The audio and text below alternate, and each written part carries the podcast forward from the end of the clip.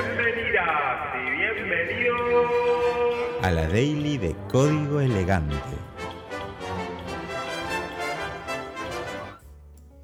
El otro día en Instagram, que publiqué una cajita de preguntas, alguien me preguntó sobre ideas para negocios en tecnología, como ideas para emprendimientos o algo así, seguramente me quiso preguntar. Y dije, bueno, voy a pensar, porque no quiero decir boludeces del tipo, usa ChatGPT para hacer copywriting y gana 5 mil dólares por mes. Ah. Que hay un montón de videos de eso. De usa ChatGPT.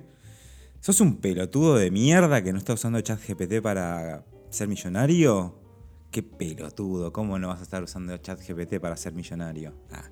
Eso básicamente es lo que dicen los, los nombres, los títulos de los videos y, y el, el thumbnail. Ah, thumbnail. Bueno, entonces me quedo pensando, digo, no, no quiero tirar ideas falopa que parezcan lindas nada más. Quiero tirar alguna idea que, que esté buena. Eh, porque digamos, ya está con. O sea, no, no, estamos. es tarde para lanzar una red social nueva. Como que ya hay muchos referentes en, en, cada una de las redes sociales que ahora encima todas se parecen. Como que. Todo es TikTok. Pero. Mm, o Twitter. Twitter que resiste ahí. Con su modelo. Eh, simplificado y bueno, como proponiendo otra cosa, ¿no? Pero digamos, ya es tarde. Es como que si tendrías que salir con algo muy bueno, como lo fue TikTok, que fue lo último, creo, de, en cuanto a redes, que ya no son sociales, ¿no? Son más redes de contenido. Porque ¿qué importa a la gente? ¿Qué me importa mis amigos? Son todos unos pelotudos. Quiero ver videitos de gente bailar. Entonces, eh, supongo que aparecerá algo nuevo, obviamente, pero ya con otra con otra onda, ¿no? Porque con AI ya y cosas así más avanzadas cambia todo. Y en realidad TikTok tiene como su valor así fuerte en, para mí, el editor, o sea, la parte técnica de la aplicación. El editor de TikTok es excelente y es muy fluido. Para tratarse de video, está recontra remil comprimido y todo lo que quieras, pero andás para arriba, para arriba, para arriba y fluye la cosa. Y después para editar también es eh, zarpado ese laburo. Es como, no es, nada sencillo. De hecho, si comparás los editores de Stories, el de, mm, bueno, obviamente el de Shorts o Reels, en Instagram y en TikTok, Instagram está años luz, es como nada que ver. El editor de, de Shorts o de TikToks, de TikTok, es es básicamente Final Cut. Ah, es un programa profesional de edición de películas. Pero mm, bueno, ahí radica su fuerte, ¿no? Entonces me parece que si hay ideas nuevas, eh, van a residir en una experiencia muy simple. Bueno, estas son que digo son obviedades, pero una experiencia muy simple apoyada por una tecnología de la concha de la lora, como es ChatGPT, que en realidad es una experiencia muy simple porque es un chat y hablas con un espíritu ahí que te responde, pero la técnica hace que eso sea más simple cada vez, ¿no? Entonces, mientras avanza la técnica, la experiencia se va simplificando. Es como la gente ya empieza a hablarle a las cosas o toca menos botones o interactúa menos o de una forma más como orgánica, ¿no? Como, como me pinta, aprieto cosas en la pantalla o hablo y pasan cosas. Y eso es lo ideal y hacia allá vamos.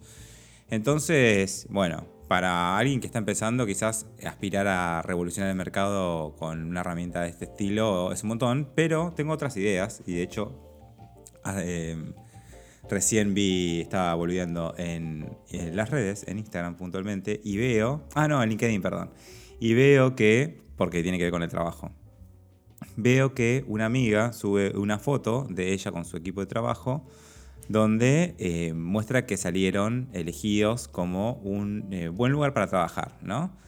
Y me acordé de algo que me contaron sobre ese tipo de premios o certificaciones y es genial y tiene mucho que ver con lo que está pasando hoy.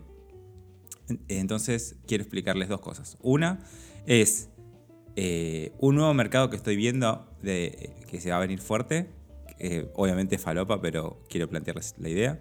Y dos, quiero eh, contarles también un poco cómo funciona el modelo de negocio de este es un buen lugar para trabajar.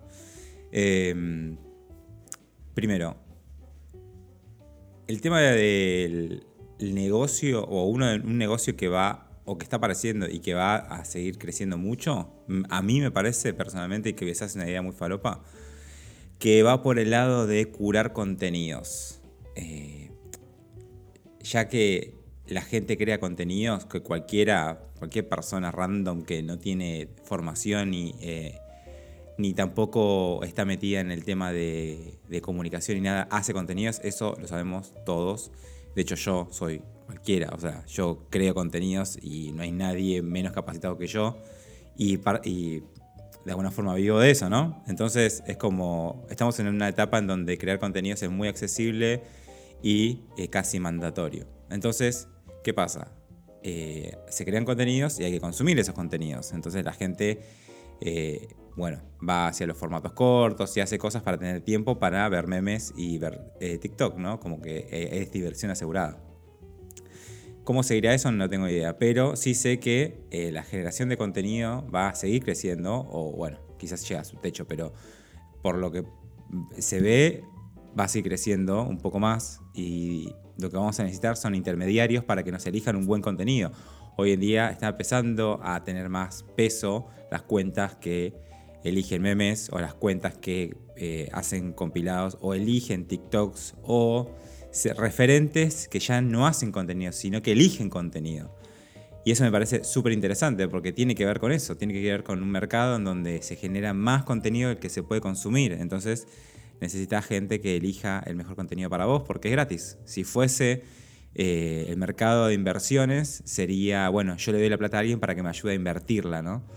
Eh, en el lugar donde va a crecer. En este caso sería yo, eh, le pago o sigo a una persona, le doy mi confianza para que esa persona elija los mejores contenidos. Eventualmente esa persona va a meter publicidad en su cuenta y va a ganar plata de mi atención, pero no importa, digamos, hay un intermediario entre vos y el contenido, entre vos y todo lo que se pueda generar hacia lo loco. Entonces, ahora con AI, cuando empiecen a aparecer avatares eh, generados por AI, que en principio van a ser bastante chotos y después van a mejorar, pero ya, ya hay, no son tan mainstream, pero va a haber, me parece más, eh, personajes 100% digitales, eh, quizás no en la creación, pero sí en, la, en, la, ejecución. O sea, vas a ver avatares hablando como generada y eso hoy ya es posible. Es medio choto, como que todavía es raro, pero nada, les falta muy poquito. Y eso va a generar una cantidad de contenido sin fin, sumado a que ya se generan muchas imágenes, ahora usando los modelos de inteligencia generativa para, para ese fin, para imágenes que están apareciendo y están mejorando todos los días.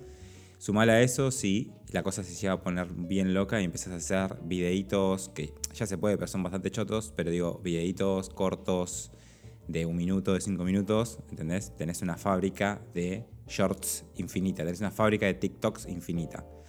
Entonces, eh, tenés modelos que generan guiones, está bien que no van a ser graciosos ni nada, pero bueno, van a generarlos y en algún momento le van a encontrar la vuelta a generar contenido relativamente interesante. Eh, porque yo creo, y esto ya es otro, otro vuelo y lo hablamos otro día, que eh, un robot por más complejo que sea, nunca va a poder eh, entender ciertas cuestiones que, es este, estar vivo, ¿no? Y de qué nos reímos. Y básicamente va a entender, va a tratar de replicar cualquier cosa que hagamos, que expulsemos de nuestra cabeza, pero nuestra cabeza funciona de una forma muy loca y la IA solamente puede llegar a imitarnos súper, súper, súper bien, pero no a generar eh, me parece, nuevas o nuevísimas ideas sin ser una persona loca, que es lo que somos. Em, entonces, me parece que va a haber mercado ahí, ¿no? Para elegir y mostrar contenidos que no creaste, simplemente curarlos, curarlos y curar todo la, gran... O, bueno, establecer otros mecanismos, pero haber gente en el medio, ya hay tanto generado. Y eh, acá viene la segunda parte, que es esto del negocio de... Eh, un buen lugar para trabajar. Que básicamente es, similar, ¿no? O sea, no es lo mismo, pero es similar. Es, imagínate que vos agarras y decís, che, voy a abrir una cuenta de Instagram donde voy a mostrar eh, los mejores lugares para eh, no comer, porque eso ya existe y no es lo mismo, sino los mejores lugares para, eh, vamos a pensar algo que no sea así como...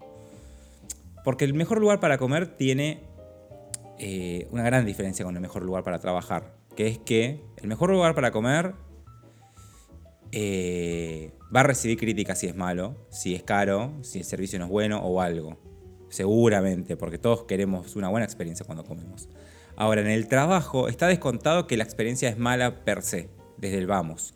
Entonces, eh, nadie va a subir una mala review de un trabajo o opinar mal de un trabajo porque no le aumentaron el sueldo en un año, que es un horror, o en seis meses.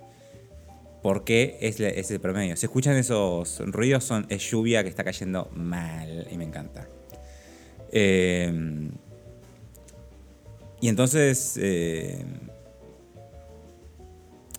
bueno, estos eh, entes que básicamente eligen de alguna forma, que ahora quiero detallar un poquito, el mejor lugar, son intermediarios, son eh, entidades que aparecen ahí mágicamente y se llaman el mejor lugar para trabajar, o se llaman, eh, no sé, el récord Guinness, o se llaman cualquier tipo de índice, o las estrellas Michelin, o cualquier tipo de índice o vara para medir algo que la gente quiere entender, ¿no? Para nivel sencillo, como decime cuáles están buenos y cuáles están malos. Decime, pero digo, está bien que hay una como una especie de reputación y todo que tenés que mantener, pero ahí está, me, he olvidado eh, es distinto el mejor lugar para comer que el mejor lugar para eh, trabajar, porque eh, si mucha gente dice, este lugar es bueno para comer, y vos vas y te das cuenta que no, que está sobrevalorado, te das cuenta, como que hay una vara, hay una especie de sentido común, me parece, en ese sentido, o sea, como se acerca. En los trabajos no, porque los trabajos eh, son re injustos, porque los trabajos eh, tienen un montón de cosas rechotas, porque básicamente nadie quiere trabajar, o capaz soy yo proyectando. Ah.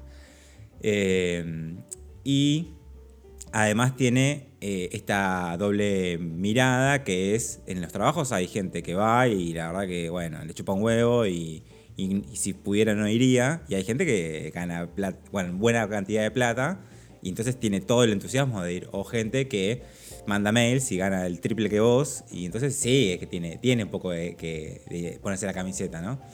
Eh, un poco de ganas. Entonces, eh, bueno, ¿qué pasa si yo agarro y digo, bueno, me voy a poner, eh, ya les digo, una cuenta de Instagram donde voy a mostrar cuáles, voy a evaluar lugares y voy a decir cuál es el mejor lugar, no para comer, porque no, ya les digo que eso es distinta a la vara, pero sí para... Eh, a ver, algo que pueda ser malo.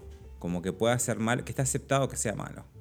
Que sea un servicio malo. Bueno, ponerle que voy a evaluar eh, sistemas, voy a evaluar eh, doctores. Ahí está. Voy a evaluar doctores en mi cuenta de Instagram. Entonces voy a elegir los mejores doctores. Ahí va. Eh, porque la experiencia suele ser mala, no porque haya algo malo con los doctores, porque reservarle un turno es, paja, eh, por lo menos en, las grandes ciudades es paja. Eh, tiene un montón de cosas, o sea, como que e, es, es, es, algo que no querés hacer, no querés ir al médico y, no sé, que pase algo malo, que tengas que tomar algo, que tengas que hacerte otro chequeo, como ir a hacer una radiografía, no sé, como que es paja no es divertida, no es algo que vos digas, eh, vamos. Entonces, digamos, me hago una cuenta, ¿no? De Instagram y hablo de doctores. Y yo les digo, voy a evaluar doctores, voy a ir a doctores y les voy a decir qué tan buenos me parecen y vamos a hacer un ranking y vamos a elegir al mejor doctor. Joya decís, me recibe esta data, porque la verdad es que si, bueno, ya, que vamos a ir al médico y no tenemos ganas, vayamos al que mejor experiencia nos dé, listo. Entonces agarro y hago eso. Y los doctores medio que me tienen bronca porque dicen, che, loco, hablas mal de uno, bien de otros. Y cualquiera tu vara y nosotros necesitamos laburar. Y además que vos no entendés porque es re complicado ser doctor y yo qué sé. Cuando digo doctor estoy hablando de las empresas, para que se entienda. Entonces, eh, igual lo iba, a decir al final. Eh, entonces agarro y digo, ya sé, para que no me tiren la bronca los doctores, eh, porque me van a hacer un juicio, y la gente también se ponga contenta porque le doy información sobre doctores, eh, voy a hacer una cosa. Eh, en vez de, que, de venderle, o sea, en vez de que mi modelo sea hacia la gente y que ellos me regalen su atención a cambio de, bueno, de recomendaciones y yo ver cómo hago plata con eso, les voy a dar, bueno, mi, honestidad. Pero entonces vamos a cambiar ese modelo y nos vamos a ir al otro lado. Vamos a cobrarle a los doctores un eh, fee, como una entrada, como una, un precio para que yo evalúe a su servicio. Entonces no todos los doctores van a querer participar, entonces algunos van a quedar afuera. Y eso eh, es un win-win porque no van a ser criticados y simplemente no tienen que pagar. Joya. Y después hay doctores que sí van a querer pagar. ¿Por qué? Porque ellos quieren eh, aparecer en el ranking, quieren que la gente que hable bien de ellos, quieren que eh, bueno, son, em, son doctores que tienen, eh, nada, ya eh, clínicas, ¿no? Con mucha gente. Entonces, hay toda una cuestión de marketing que ya empieza a importar y que la gente tiene que hablar bien del doctor. Entonces, además, el doctor no decide esto, en realidad lo decide alguien de, que trabaja en su equipo, que dice, es una buena idea pagar el ranking Marce de doctores porque nada, aparecemos ahí, queda lindo, dicen el mejor doctor. Joya, lo pagan. Y después yo elijo el que se me canta el orto o elijo el que pago más. Entonces, eh, yo gano plata, los doctores están contentos, los doctores que no querían ser criticados, eh, no, eh, no pasa nada, no, en ningún lugar dice que los evaluamos, ni que son malos, ni nada, y la gente también tiene sus recomendaciones y está contentísima. Porque por más que vaya el mejor doctor que yo le recomiende y no esté tan bueno, bueno, Nunca está bueno, así que, ¿qué onda? Ah. Entonces, eh, si. Bueno, nada, no quería ir directo al grano, pero así funcionan esos modelos. Es medio como enroscado, pero si quieren, escuchen, si quieren, escuchen todo de nuevo el relato del doctor y piensen en empresas en vez de doctores. Y van a ver que funciona súper bien. Entonces, hay como una, unos negocios que no son tecnológicos en sí, que se puede, se puede usar tecnología para, para obviamente hacer esto mejor, pero son ya de una complejidad de inteligencia a nivel humana que me parece que todavía estamos lejos de, la inteligencia artificial, o sea, lejos para bien. O sea, estamos más adelante. Entonces, hay una inteligencia de humanos que todavía es muy difícil de replicar y una de esas eh, cuestiones que podemos hacer es como elegir cosas que estén buenas con un criterio, ¿no? no importa con qué criterio, con, el, con mi criterio, con el criterio de mi familia, de mi barrio, de mis amigos. Pero digo, si vos cazás una, una mirada sobre las cosas y podés vender, o sea, podés eh, ir a buscar esas cosas que sean contenido, o el mejor doctor, o la mejor empresa, y empaquetarlo y dárselo a la gente, que necesita esa información, pero le da paja por mirar todo lo que hay o tener que andar investigando, ahí tienes un negocio. Y bueno, si le sumas eh, inteligencia artificial para vender tu negocio o inclusive para pensar un poco las recomendaciones, pero el hecho de recomendar es muy humano, es muy de una cierta sensibilidad. Pienso yo, pienso yo, tal vez pasan tres días y una AI que me rompe el orto y que eh, me cierra la boca. Ojalá que se vaya toda la mierda, ya fue. Bueno, gente, gracias por estar ahí en este viernes lluvioso donde tenía que contarles esto. Nos vemos.